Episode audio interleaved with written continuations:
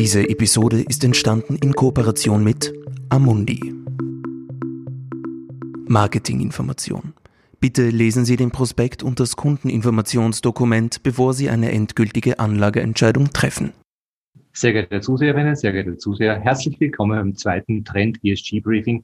Heute mit Jörg Mooshuber, Senior Portfolio Manager von Amundi Austria und leitender Portfolio Manager der Amundi Ethikfonds. Guten Tag, Herr Mooshuber. Schönen guten Tag. Ja, im ersten ESG-Briefing, das Sie übrigens auf slash ESG als Podcast nachhören können, hat Amundi CIO Ale Steinböck die Bedeutung der nachhaltigen Geldanlage erklärt. In der zweiten Folge wollen wir nun näher auf die Kriterien der nachhaltigen Geldanlage eingehen. Herr Mooshuber, beim Wort nachhaltig, da denken ja viele an Umweltschutz oder Maßnahmen gegen den Klimawandel. Das ist zwar nicht falsch, aber im Bereich der Geldanlage wohl viel zu kurz gedacht, oder? Naja, eigentlich passt natürlich der Fokus Klimawandel, Ökologie sehr gut in den Begriff Nachhaltigkeit. Aber wie Sie schon sagen, Nachhaltigkeit ist einfach wesentlich mehr als nur Klima oder nur der Anbau von Produkten zum Beispiel. Denn bei nachhaltiger Schokolade denkt man eher an Fairtrade-Schokolade. Und Fairtrade-Schokolade ist jetzt nicht unbedingt ökologischer Anbau, sondern es geht eben genau darum, wer produziert ihn, wie behandelt das Unternehmen die Mitarbeiter. Hier geht es sehr stark um Lieferkettenmanagement. Und das ist eben ein Punkt, der bei der nachhaltigen Analyse sehr wichtig ist, zu den rein ökologischen Kriterien. Und ein dritter Punkt ist enorm wichtig, das ist der Punkt der Governance, also wie führt das Unternehmen insgesamt seine, seinem Geschäftsbereich? Wie führt ein Unternehmen seine Mitarbeiter? Welche Nachhaltigkeitsstrategie oder welche Strategie überhaupt hat ein Unternehmen prinzipiell? Also diese drei Punkte, Umwelt, Soziales und Governance, sind fixe Bestandpunkte einer nachhaltigen Analyse. Das heißt aber auch, wenn, zum, wenn wir zum Beispiel eine Technologie hernehmen wie äh, Solartechnologie oder Batterietechnologie, äh, die ja im Prinzip wesentliche Bestandteile unserer ökologischen Entwicklung sind, einer nachhaltigen Entwicklung unserer Gesellschaft, gibt es natürlich nicht nur das Produkt an solches zu berücksichtigen, sondern auch, äh, wie es hergestellt wird, welche äh, Lieferketten im Hintergrund dann danach verbunden sind. Genau, also gerade bei solchen Punkten, die sehr stark zur Energiewende gehören, wie Solarpaneele, auch Windräder, beziehungsweise eben auch das sehr häufig diskutierte Elektroauto. Hier kommt es eben sehr stark auf die zwei anderen Punkte Social und Governance an. Am Beispiel des Solarpanels. Mehr als 90 Prozent der Solarpaneele werden in China und Südostasien produziert. Die Produktion eines Solarpanels ist wahnsinnig energieaufwendig. Diese Energie wird vor allem in China zu einem Großteil noch aus Kohlekraftwerken bezogen. Das bedeutet, der CO2-Ausstoß bei der Produktion ist ein wesentlich höherer als in der westlichen Welt.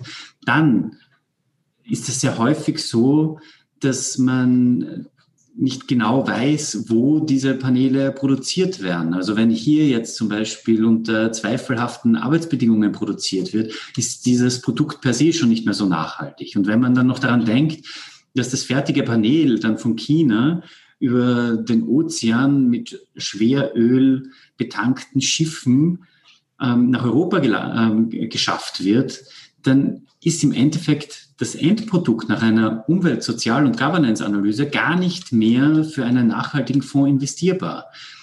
Und auf der Batterienseite ein sehr, sehr häufig diskutiertes Thema.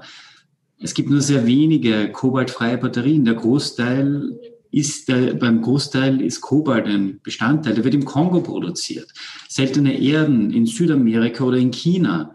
Graphit zum Beispiel in China. Das sind lauter Bestandteile einer Batterie, eines Elektroautos wie nachhaltig ist das Elektroauto, das dann, das dann am Ende steht. Und da muss man eben die gesamte Lieferkette und alles, was dazu gehört, auch eben in den Punkten Social und Governance einbeziehen, damit man dann feststellen kann, ob ein Unternehmen nachhaltig produziert bzw. nachhaltig ist oder eben nicht. Also das heißt, es wird der gesamte Product Lifecycle äh, analysiert äh, der, nicht nur der CO2-Ausstoß, sondern auch äh, welche Materialien äh, da drinnen enthalten sind und welche unter welchen Bedingungen diese Materialien gewonnen wurden, zum Beispiel, und wie es ein Unternehmen äh, mit, wie, wie ein Unternehmen mit seinen Mitarbeitern umgeht. Ähm, in diesen nachhaltigen Ethikfonds, wie zum Beispiel den Mundi Ethikfonds, sind dann auch nur Werte enthalten, die alle drei Kriterien entsprechend erfüllen? Genau, also das ist ein ganz ein wichtiger Punkt. Also es kommt jetzt kein Unternehmen ins Portfolio, das jetzt nur an einem Punkt besonders gut ist. Es müssen die anderen eben auch bewertet und betrachtet werden. Es ist natürlich so, dass in jedem Sektor unterschiedliche Teile stärker betrachtet werden. Also, wie schon angesprochen, bei einem produzierenden Unternehmen, wie es notwendig ist für ein Solarpanel oder für ein Auto, ist dieser Teil Umwelt- und Soziales recht stark, während zum Beispiel in der Finanzwirtschaft, also es sind auch Banken und Versicherungen in den Portfolios enthalten. Da spielen dann die Punkte von gerade Governance und Social eine sehr hohe Bedeutung, also wesentlich höhere als bei der Produktion von Solarpanelen, wo eben auch der Umweltaspekt ein sehr, sehr starker ist, weil man hat gesehen, gerade im Financial-Bereich ist es besonders wichtig, wie schauen die Compliance-Strukturen aus, wie transparent sind die Geldflüsse im Hintergrund. Und bei solchen Sektoren ist eben der Punkt Governance ein sehr wichtiger. Vielen Dank, Herr Moshofer, für diese Ausführungen zum Thema ESG. Ja, sehr geehrte Zuseherinnen, sehr geehrte Zuseher, vielen Dank auch für Ihr Interesse an diesem Thema. Wenn Sie weitere Fragen dazu haben, dann schicken Sie uns bitte eine E-Mail an esg-briefing.trend.at. Und weitere Informationen zum Thema nachhaltige Geldanlage finden Sie auch in unserem neuen Kanal auf trend.at slash ESG. Ja, Herr Mooshuber, vielen Dank nochmal für Ihre Zeit und einen schönen Tag noch. Vielen Dank und schönen Tag noch. Dies ist eine Marketingmitteilung. Die Inhalte dieses Videos stellen kein Angebot, keine Empfehlung und keine Aufforderung, in Investmentfonds, Wertpapiere, Indizes oder Märkte zu investieren und keine Finanzanalyse dar. Sie dienen insbesondere nicht dazu, eine individuelle Anlage oder sonstige Beratung zu ersetzen. Jede konkrete Veranlagung sollte erst nach einem Beratungsgespräch erfolgen. Jedes Investment ist mit Risiken verbunden und kann auch den Verlust des gesamten investierten Kapitals zur Folge haben. Erträge werden nicht garantiert. Die Wertentwicklung der Vergangenheit lässt keine verlässlichen Rückschlüsse auf die zukünftige Entwicklung von Investmentfonds, Wertpapieren, Indizes oder Märkten zu. Auch Währungsschwankungen können Investments beeinflussen. Alle Einschätzungen oder Feststellungen stellen den Meinungsstand zu einem bestimmten Zeitpunkt dar und können ohne Verständigung abgeändert werden. Die Informationen, Einschätzungen oder Feststellungen wurden auf Basis von Informationen aus Quellen erstellt oder getroffen, die nach bestem Wissen als verlässlich eingestuft wurden. Falls nicht anders angegeben, ist die Quelle Amundi Austria. Es wird jedoch weder ausdrücklich noch implizit eine Aussage oder Zusicherung über die Richtigkeit oder Vollständigkeit abgegeben. Amundi Austria übernimmt daher keine Haftung für jeglichen Verlust, der direkt oder indirekt aus der Verwertung jeglicher in diesem Video enthaltenen Informationen entsteht. Stand der Informationen Juni 2021.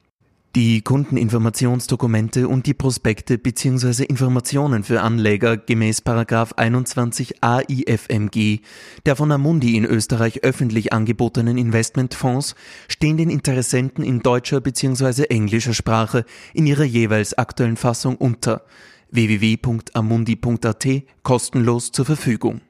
Auf der Seite regulatorische Informationen www.amundi.at slash Privatkunden slash common-content slash amundi-austria slash legal slash regulatorische-informationen im Abschnitt Anlegerrechte ist eine Zusammenfassung der Anlegerrechte in deutscher Sprache abrufbar. Wir weisen Sie darauf hin, dass Amundi Austria beschließen kann, die Vorkehrungen, die getroffen wurden, um den Vertrieb in einem Mitgliedstaat der EU sicherzustellen, aufzuheben. Informationen zu nachhaltigkeitsbezogenen Aspekten finden Sie unter www.amundi.at slash Privatkunden slash nachhaltig minus investieren slash Überblick. Anleger sollten bei der Entscheidung, in den beworbenen Fonds zu investieren, alle Merkmale oder Ziele des Fonds berücksichtigen. Dieses Video richtet sich ausschließlich an Privatanleger und professionelle Kunden mit Wohnsitz bzw. Sitz in Österreich und ist nicht für US Persons gemäß Regulation S des US Securities Act von 1933 bestimmt. Amundi, eine französische Aktiengesellschaft und von der französischen Finanzmarktaufsicht unter der Nummer GP 04 00036 als Fondsgesellschaft zugelassen. Eingetragener Firmensitz ist 90 Boulevard Pasteur 75015 Paris, Frankreich. 437 574 452 RCS Paris www.amundi.com